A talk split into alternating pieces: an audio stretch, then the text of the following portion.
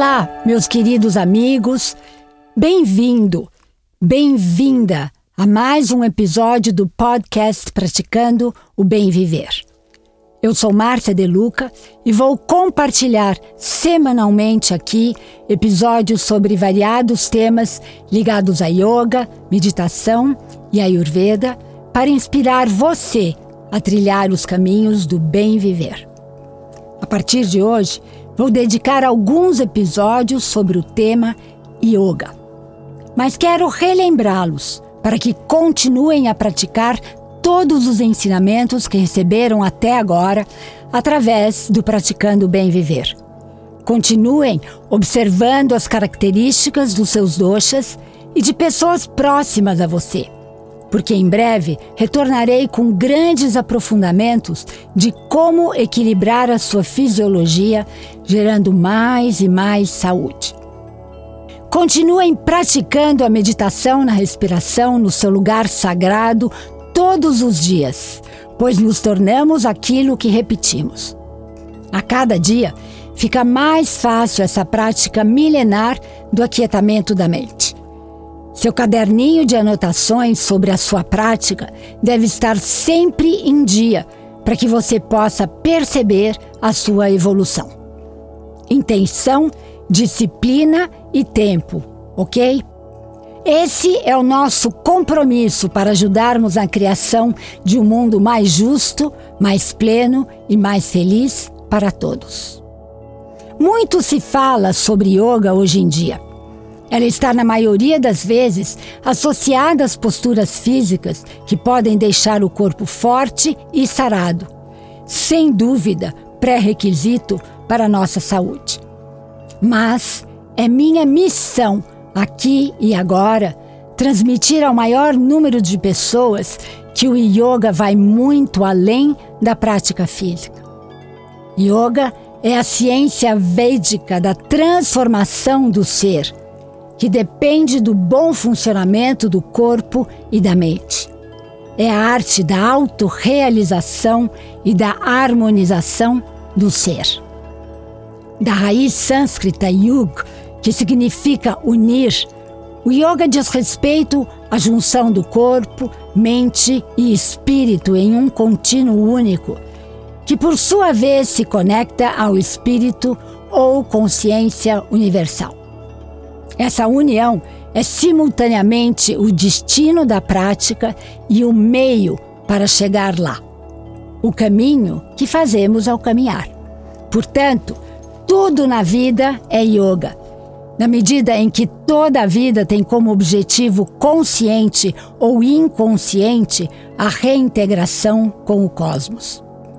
O yoga nos permite tomarmos consciência do movimento natural de abandono do indivíduo para voltarmos ao todo.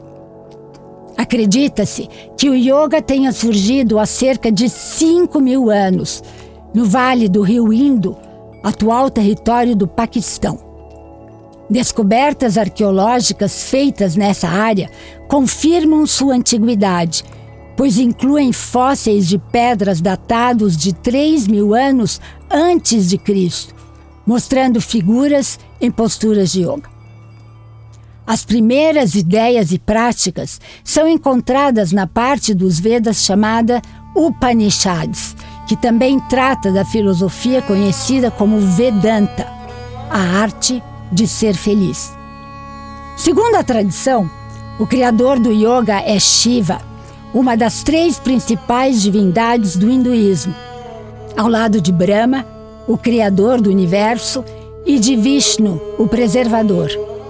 Shiva é o deus que destrói o que está errado, promovendo uma transformação mas, sobretudo, uma regeneração. E essa é a grande função dessa prática: transformar o nosso corpo e mente, fortalecendo todo o nosso ser e promovendo uma regeneração profunda. O yoga é democrático, não tem limite de idade, não depende de crença nem de religião. E faz um bem enorme. Equilibra a produção hormonal, reduz a pressão sanguínea e os níveis de colesterol, melhora o padrão de sono, fortalece o sistema imunológico, aumenta a capacidade de concentração e criatividade, desenvolve músculos e ideias mais flexíveis, melhora a qualidade de vida e muito mais. De quebra, o praticante ainda conquista um corpo mais bonito, que é uma consequência natural da prática. Sim, porque no yoga o corpo físico é tratado como uma espécie de templo que abriga nosso verdadeiro eu e, portanto, precisa ser mantido saudável. Seguindo este conceito, a prática propõe apenas brincar, entre aspas, com nossos limites e potencial. Afinal, dentro de nossas limitações, há infinitas possibilidades a serem descobertas, não é mesmo? Mas as posturas corporais são apenas uma das várias partes dessa filosofia de vida, que idealmente deve ser exercitada 24 horas por dia. E é isso que veremos nos próximos episódios. E aqui me despeço com a saudação indiana. O ser que habita em mim reverencia o ser que habita em você. E somos todos um, um só ser de pura luz. Namaskar.